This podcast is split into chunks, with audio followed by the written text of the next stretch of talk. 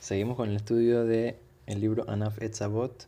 Vamos a comenzar ahorita con la Mishnah número 7 del capítulo número 1 de Pirkei Avot. Dice la Mishnah Nitai Ha'arbeli Omer. El gran rabino Nitai Ha'arbeli decía lo siguiente. La primera lección que nos enseñó y nos está diciendo una recomendación muy importante para toda persona que es Arjek Mishahen Ra. Una persona tiene que tratar de alejarse el mal vecino. ¿Qué significa esto? No vivir, eh, tratar de no vivir en un vecindario, en un lugar donde vive gente malvada, vive gente que no se comporta bien, que no se comporta de una manera correcta, de una manera eh, según el camino de la Torah, etc.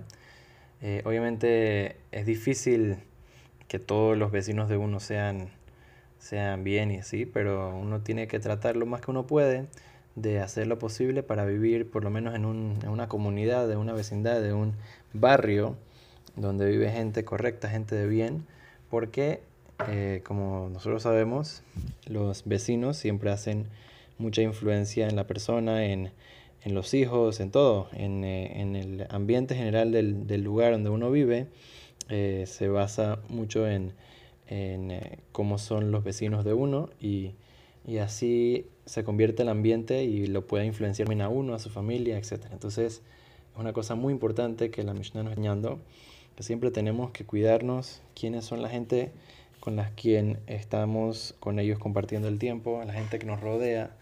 Eh, como dicen, dime con quién estás y te diré quién eres. Así es, el poder de la influencia es un poder muy muy fuerte. Me recuerdo que muchas veces nuestros rabinos nos decían cuando estábamos en en la yeshiva estudiando, que había muchos tipos de gente. Nos decían siempre, traten de siempre juntarse con gente eh, que son buena gente, gente que son que tienen buenas cualidades, etcétera, porque así también ustedes se van a influenciar. Entonces también es muy importante tratar siempre de hacer lo posible para que eh, los vecinos de uno vivir en un lugar eh, que son gente buena, que tienen buenas cualidades y así también se le pega a uno eso.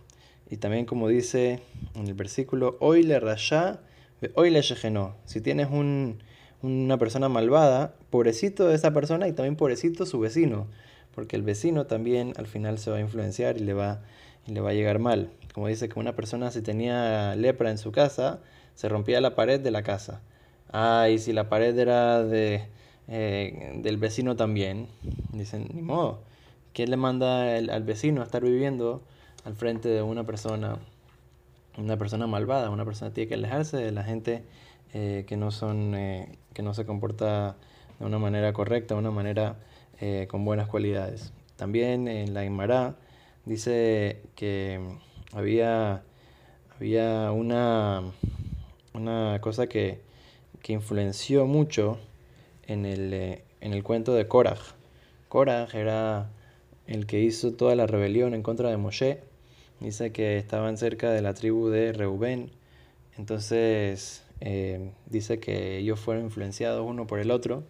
Entonces, como decimos aquí también, hoy la que a veces si una persona está cerca de una persona malvada, entonces también se va a influenciar y al final vemos que 250 personas de, esa tribu, de Reubén, eh, se metieron en, el, en la rebelión de Korah y todo fue un, eh, una rebelión más grande y al final obviamente como sabemos que se los tragó la tierra y hay unos que los consumió el fuego. Entonces vemos la importancia de siempre buscar buenos compañeros, buenos vecinos, eh, y el que tiene buenos vecinos, si Dios quiere, entonces también su familia y él también van a ser influenciados para bien y va a terminar siendo también él un buen vecino con los demás. También eh, es importante, eh, para terminar, importante también que una persona misma también sea un buen vecino, no solamente buscar un buen vecino, sino también tratar de uno ser un buen vecino con, con los demás, eh, ayudarlos en lo que necesiten, eh, compartir con ellos eh, alegrías, etcétera, y obviamente no estar en peleas